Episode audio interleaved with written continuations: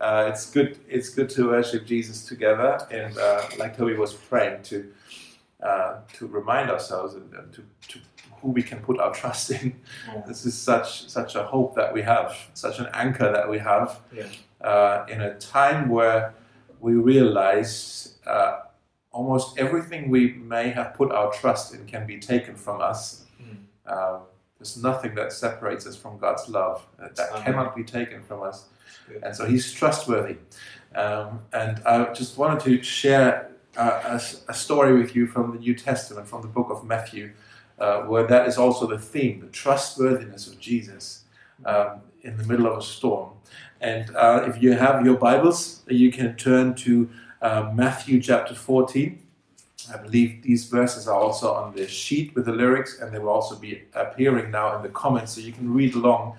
Uh, it's a story that if you grew up in church, or even if you didn't, you may be familiar with this story because it's the story of Jesus walking on the water.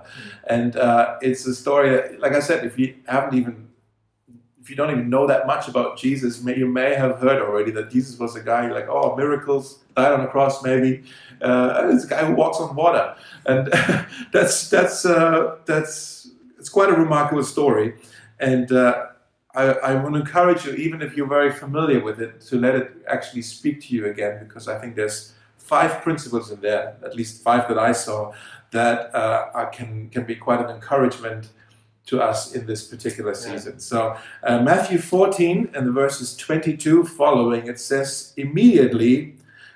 Okay, immediately after what? Immediate. What happened previously was that Jesus fed the five thousand with just a little lunch snack, and it multiplied, and he fed five thousand people with it. And then right afterwards, uh, Jesus. It says Jesus made the disciples get into the boat and go on ahead of him to the other side, to the other side of the lake, uh, while he dismissed the crowd. It says, after he had dismissed them, he went up on a mountainside by himself to pray. Later that night, he was there alone, and the boat, the boat on the lake, was already was already a considerable distance from land, and it buffeted by the waves because the wind was against it. Short, it was a, it was a storm. That's what this says. There was a storm. Shortly before dawn, Jesus went out to them, walking on the lake. If this is the first time you're hearing this or reading this story, you're like, what's happening here? Walking on the lake? That's physically impossible. He's walking on the lake. Now, when the disciples saw him walking on the lake, they were terrified. It's a ghost, they said, and cried out in fear. But Jesus said to them, Take courage, it is I, don't be afraid. And then it says, Lord, if it's you, Peter replied, tell me to come to you on the water. Come, he said. then Jesus, get this, Jesus got down out of the boat, walked on the water, and came towards Jesus. But when he saw the wind, he was afraid and, beginning to sink, cried out, Lord, save me. Immediately, I love that word, immediately, Jesus reached out his hand and caught him. Oh, you of little faith, he said, why did you doubt? And when they climbed into the boat, the wind died down. Then those who were in the boat worshipped him, saying, Truly, you are the Son of God. Yeah. Amen. That's the word of the Lord to our heart today. And like I said, it's a familiar story, and I just want to walk you briefly through five principles that I can see in here, five principles that are true for us today, 22nd of March 2020, in the middle of Corona crisis that hit the globe. Here's five eternal truths uh, that we can find uh, hope in, that we can actually rest in, and we shouldn't miss these truths. So, like I said, if you're familiar with this story, let let them speak to you once again.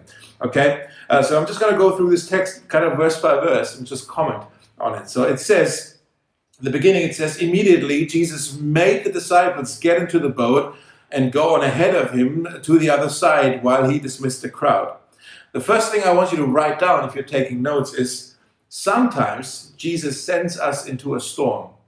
Sometimes Jesus sends us into a storm because uh, he knows it's in the storms of life that uh, we meet him in a deeper way, that we learn to trust him in a deeper way, that we rely on him in a deeper way, and that actually we find out he's trustworthy. He, he's he's someone I can rely on. Uh, it's a it's a complex question theologically to think about. Okay, is Jesus causing the storms of life? Is Jesus causing suffering in this world? I'm actually not sure that he is. But what we can say, it's a complex. We need to maybe have a seminar on this because, like, why is there suffering in this world? It's such an important question. I think we all uh, philosophically we wrestle with it, but also personally we wrestle with it yeah. at many times. But we don't have time for this right now. But what this text is saying us that it doesn't say that Jesus caused the storm, uh, but it does kind of imply that Jesus allowed the storm and he knew the storm was happening and he sent the disciples into the storm so that they could maybe learn some things about themselves and also about Jesus that they wouldn't have learned any other way. And so I I'm thinking with this whole corona crisis, I'm I don't think Jesus is the author of corona, like in that, that he created corona. But he certainly is allowing it at the moment. I'm praying for it to stop. But for some reason that goes beyond my understanding, this is happening right now. And yeah, can, I think we can also spend a lot of time on thinking about, hey, why is this happening? Why is God allowing this? And ask this philosophical question, where maybe Jesus is asking us a much more personal question, and it's, what is it that you're going to do with this crisis? Are you going to rely on me? Are you going to allow me to teach you some things through mm-hmm. pain, through suffering, through limitation uh, that maybe we cannot learn any other way? When life is going smooth, when when we're um, you know we're healthy, we have job, we have income, life is secure. Mm-hmm. We when when that's happening, we're likely to miss some of the important lessons that God wants to teach us. And so I'm not saying that he's creating it, but in Romans 8 we read that God can turn bad things into good things. And so let's not waste this crisis, but let's seek Jesus in it and see what is it what it is that he wants to teach us, like I said, about ourselves and also about him. We can learn things about ourselves. Like I said, the this this idea that uh, you know well let me just explain it this way. I was talking on the phone with someone and he said what this uh, just this past week, and he said like we're just realizing that we don't have control over every ever over anything.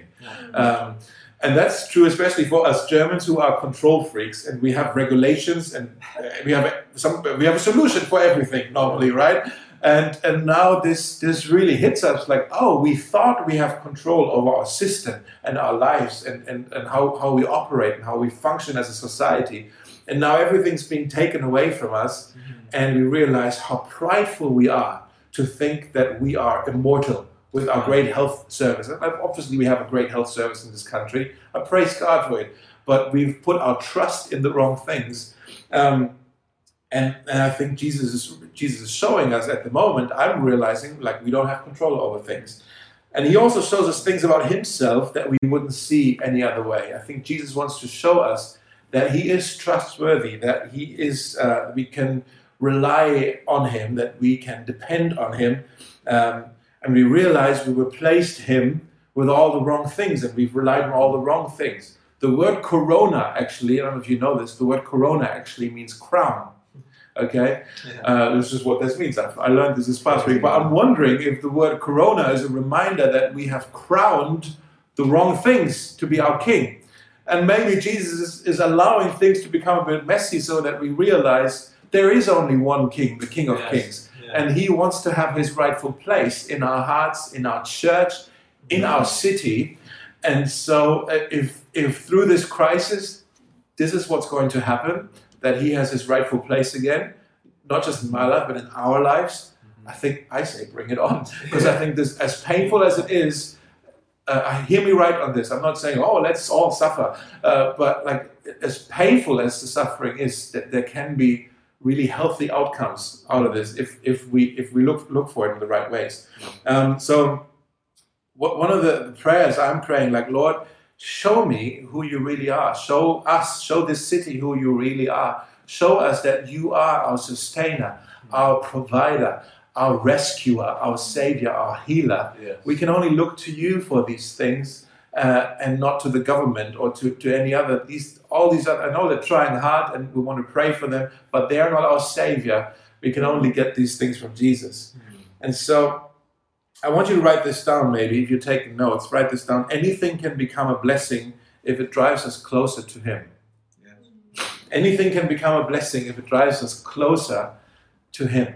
Even the painful bits can become a blessing if they drive us closer to Him. Charles Spurgeon said uh, this quote I've learned to kiss the wave that throws me on the rock of ages. I've learned to kiss the wave that throws me on the rock of ages. So sometimes Jesus does send us into a storm, but the good news is he doesn't leave us there. Number two, you want to write this down.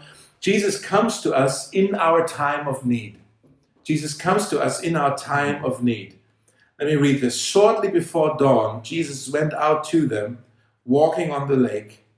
When the disciples saw him walking on the lake, they were terrified. It's a ghost, they said, and cried out in fear. There's something about Jesus that he comes out to us in our pain, in our storm. Um, I believe he's driven by this, this instinct, this desire, this emotion that he has of compassion and love and long suffering. That he doesn't want us to stay in the pit. He doesn't want us to stay in the storm. He comes to our aid. That is who he is. That is why he went to the cross. Yeah. That is what motivated him to come and save us. If that wasn't his motivation, he would have stayed seated next to the Father, yeah. and we wouldn't have church like this because we wouldn't even know who God is and who Jesus is. But Jesus came to us, and He came to reveal the Father to us, and He came to establish a way, all because of this, this drive that He has to, to our, my people are suffering. I need to rescue them. I need to save them. He truly is our Savior. And it's also evident Amen. that this is what drives Him now in this situation. Uh, he's coming out into the storm uh, to help His disciples. And uh, it says they didn't recognize him. They said, It's a ghost. Now, here's, here's the thing we sometimes find this in the Bible. Most, most of the times after the resurrection, that the disciples didn't recognize Jesus. And um, I think there was often a reason for that. It happened very often. After the resurrection, they didn't see him because they were full of grief. And it's, it's like grief kind of had this. Uh, isn't this a schleier? Of, of, like a veil. A veil on yes, thank you. A, lay, a veil on their face, and that they couldn't see straight. They couldn't see properly. Grief can do that to us when we're grieving. Uh, we can't. We, we struggle to process even. In this situation, it wasn't grief, but they had a veil on their face. They didn't see Jesus because they were full of fear. Not full of grief, but full of fear. When we're in fear, sometimes Jesus comes to us and we mistake him for a ghost uh, and we don't even recognize him. And some of us are struggling right now because we're quite fearful, we're quite frightened and terrified and concerned about the future, maybe about our health, but also about maybe our income. And we're quite worried for rightful reasons. We're, we're, we're worried, we're fearful. And some of us are struggling in this season to draw near to Jesus, to even sing songs like we were just singing now, because uh, you mistake Jesus for a ghost. it's true for the disciples as well, but the good news is, next verse, it says, they cried out in fear, but Jesus immediately said to them, Take courage, it is I, don't be afraid. So the third thing I want you to write down is Jesus replaces fear with courage. He knows we're fearful, and he knows that's why we can't see straight. But then he comes and re- he replaces our fear with courage. He says, Take courage, it is I, don't be afraid. And these two sentences on either end, take courage and don't be afraid, they only make sense if you look at the middle sentence, which is, It is I. Unless you have Jesus, it's impossible to not be afraid at the moment. I understand why everyone around me in the city, in the society, I understand why people are worried. I understand why people are fearful. Uh, but if we have Jesus, if Jesus is really in, this, in the center, if Jesus is the center of our lives, if Jesus is the center of the storm, uh, then we don't have to be afraid. We can take courage. Okay? So if Jesus is the center of your life, this is the invitation that He has for you. Uh, he's saying, I'm with you you don't have to be afraid. I'm, I'm with you in the storm. Uh, you don't have to be afraid. And then the story continues. It says, uh, Peter said, Lord, if it's you, Peter replied, tell me, tell me to come to you on the water. And then it says, Come, he, Jesus said. And I think at this point, Peter immediately had, had regret that he, uh, that he said this sentence, oh, I'll come to you on the water. And then, oh, what am I going to do now? But it actually says Peter got down out of the boat and he walked on the water and he came towards Jesus. Mm-hmm. In the middle of the storm, Jesus decided to no longer, uh, sorry, Peter decided to no longer be fearful, but to put his trust, his hope in Jesus. And he fixed his eyes on him, and suddenly he experienced a miracle. Something that's humanly impossible started to happen in Peter's life. And I think that's a moment he remembered for the rest of his life when he walked on water. But then there's a but. But when he saw the wind, he was afraid, beginning to sink, and he cried out, Lord, save me. And then again it says, immediately Jesus reached out his hand and he caught him.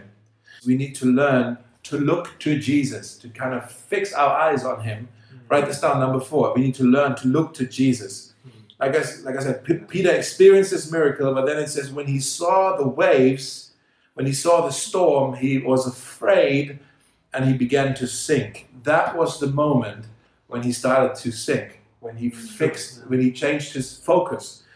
I believe with all my heart that both faith and fear are both the product of our focus. Both faith and fear are the, both the product of our focus. And you can choose, we have a choice what we give our attention to, what we focus on. You can spend all day on your phone looking at the news, looking at the predictions, looking at statistics, looking at what's happening in Italy, and all of these terrible things that are happening at the moment. And uh, and it's it's going to scare you, and you become really really fearful uh, because you're giving this so much of your attention. Or you can say, you know what, I'm, I I'll check the news every now and then, but I want to spend the majority of my time in this book. I want to read some Christian books. I want to spend time with the Lord in prayer. And I want to give Him my attention. I want to focus on Him. I'm not saying you shouldn't read the news uh, you know, I'm not saying let's be ignorant and let's just live in a bubble and hopefully this is all over soon. That's not what I'm saying. Uh, the news, they can inform us, but they cannot comfort us. The news can inform us, but they cannot comfort us. They cannot give us hope. They mm-hmm. cannot give us uh, confidence. They, cannot, they don't have any promise for us. They're just saying what is happening. Uh, but we can have the promises of God. We can have Jesus, the Word, the living Word, revealed in this book, and we can fix our eyes on Him and actually use this time to, um, well, to to to to to to cultivate our relationship with Him. Yeah. I'm saying to you, don't don't feed your anxieties, don't feed your fears, uh, but but feed your heart, your soul on Jesus. So you can take control of your focus. You need to monitor what you read and what you watch. And then at the very end, my last point in this is this it says, When they climbed back into the boat, the wind died down. Then those who were in the boat worshipped him, saying, Truly, you are the Son of God. And this is actually the first time in the book of Matthew where the disciples realized Jesus' identity, who he really is, where they yeah. were saying, you are the Son of God. They didn't say this yet after the feeding of the 5,000. They didn't say this yet after he preached the Sermon on the Mount. They said this after in this moment, like, truly you are the Son of God. And so my fifth point is this after the storm, Jesus is worshipped. Yeah. After the storm, Jesus, well, Jesus is worshipped hopefully within the storm as well. But after the storm, Jesus is worshipped. What I mean by that is there's going to be a deeper kind of worship that's what I'm praying for. Some of you may have been thinking, I thought this too, like, oh, hopefully this is all over soon and then we can go back to what it used to be. But to be honest, I don't want it to go back to what it used to be. I hope that one of the outcomes when this is all over is that our knowledge of who Jesus is is, is, is wider, that our love for Jesus is deeper, that we actually realize, like the disciples in that moment, oh, we had this experience with Jesus, this encounter something happened here, and now we realize Jesus is the Son of God. Mm-hmm. I, I, hope that at the end of this, we will know God a little bit more and love Him a little bit deeper because mm-hmm. we've experienced some things with Him, some miracles with Him that will change our worship. If our worship after this will be the same as before, then we've wasted this crisis. Okay? But there's something God wants to do in this storm that will make our worship even deeper. Yeah. And I also pray it'll be a fuller worship. What I mean by that is that it will be more voices joining in. I pray that through this crisis, people in this city will turn to Jesus. Yes. Maybe for the very first time, or maybe after a long time, they turn back to Jesus. I really, we need to pray for this. We've often talked about how the receptivity in this city uh, for, for the gospel, for, for the word of Jesus, uh, is quite low. People aren't even interested. I'm wondering if some of this is changing right now. I'm wondering if the, the hard soil is changing because of the storm. Yes. When there is hard soil that doesn't bear much fruit and a storm comes, suddenly hard soil can become a, f- a fertile soil, fruitful soil. And who knows, maybe that's what's happening. Let's, let's, let's pray for this. That, that God would, through this storm that's in, in everywhere around the world, that, that people would realize their need for Him and turn to Him. And so that after this, our worship isn't just us saying, truly you are the Son of God, but more and more people are realizing, truly Jesus, you are the Son of God. You are our Savior, our, the one who comes to us in the storm, our rescuer, our sustainer, our, our healer. Uh, I think these are some of the things we need to pray for. Uh, Jesus is worshipped at the end. So again, let me go through it really quick. Sometimes Jesus sends us into a storm. He doesn't leave us there. He comes to us in our time of need. He replaces our fear with courage. We need to learn to look to Jesus. Like I said, our, our, our faith and fear are both the result of our focus. And the fifth thing is, after the storm, Jesus is worshipped in a deeper way. Uh, and we, the good thing is we can already practice. So we're going to sing one more song in a minute. But before we do that, I just want to pray for you. Let's uh, let's pray together wherever we are. Just bow your head, and we'll pray uh, to Jesus who's, who's for us. God, um, we thank you, Jesus. We thank you that um, well we don't understand the storms of life. Yeah. Uh, we, are, we don't understand your ways. We don't know where the storms are coming from, whether you've planted them or they're from the devil. And uh, we don't we don't know these things. We can be philosophers about these things, but we don't want to waste our time even just getting caught up with this question. But we want to more more uh, we want to focus on what it is that you want to teach us in this season about ourselves and about yourself. Um, pray that we will be able to look to you. Thank you, Jesus, that you are a rescuer. That is your name, Joshua, Savior. Thank you that, that you are our Messiah, the one who came to rescue us. And we can also see this in this story that you um, uh, you came uh, to, to the disciples' aid when they were in the storm, and so we also rely on you. We look to you to come to our help in this time of need that we have, where we are so worried about our health and also our our, our income and, and how we're going to get through this. And uh, we pray that you would come to our help and save us and rescue Yes. us and stop this virus, Jesus. Mm. Uh, do that. Only you can do that. Everyone else is overwhelmed. We realize we don't have the control over this. Yeah. Thank you, Jesus, that you come and you want to replace our fear with faith, with trust in you, with hope. Uh, so, so many of us are fearful in these days. Pray that you would do that work and remind us take courage. It is I. Don't be afraid. We want to look to you, Jesus. We need to learn this uh, because it's so easy for us to just look on all the wrong places and then we become fearful.